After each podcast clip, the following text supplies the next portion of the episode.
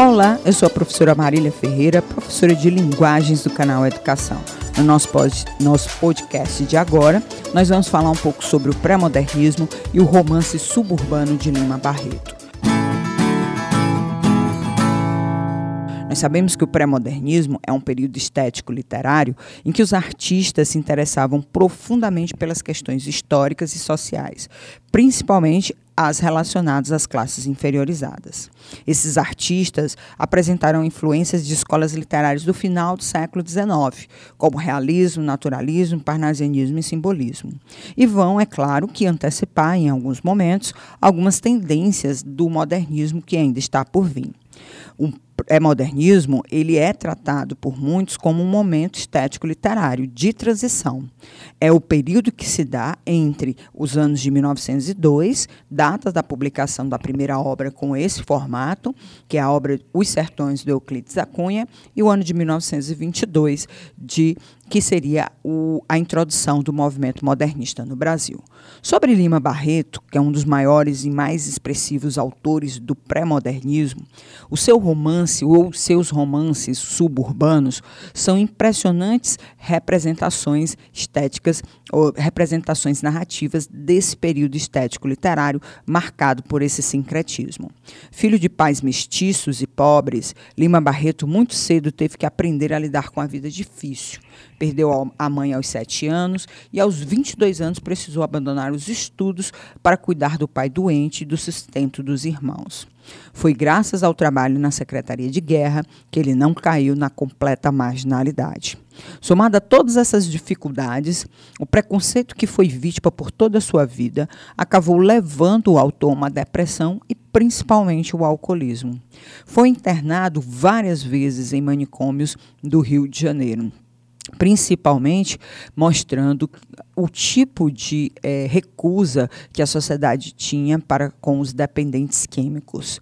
Na época, toda essa vivência acabou resultando em um romance escrito em 1956, né, que foi resultado de um romance é, de um romance dele que só foi publicado em 1956, chamado Cemitério dos Vivos. Essa obra póstuma, né, foi produzida através dos diários de Lima Barreto que ele escreveu durante o período das suas internações. Mas acabou falecendo muito jovem, aos 41 anos de idade, em decorrência aí dessas condições da sua dependência química. Antes disso, deixou um legado através de contos, crônicas e de romances extremamente polêmicos e críticos.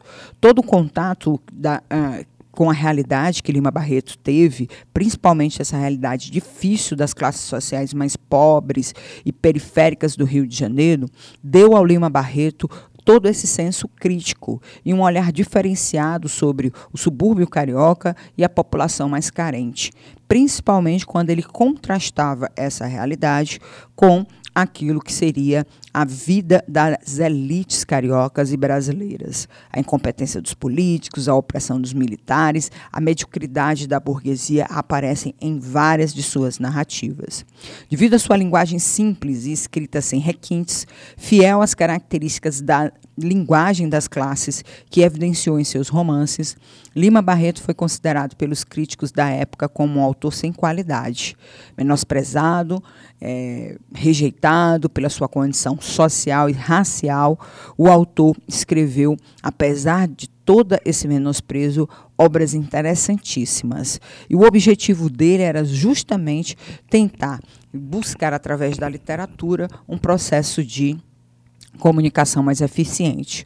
Seu primeiro romance foi Recordações do escrivão Isaías Caminha, que conta a história de um jovem negro que sonhava em ser jornalista na cidade grande a partir de seus esforços.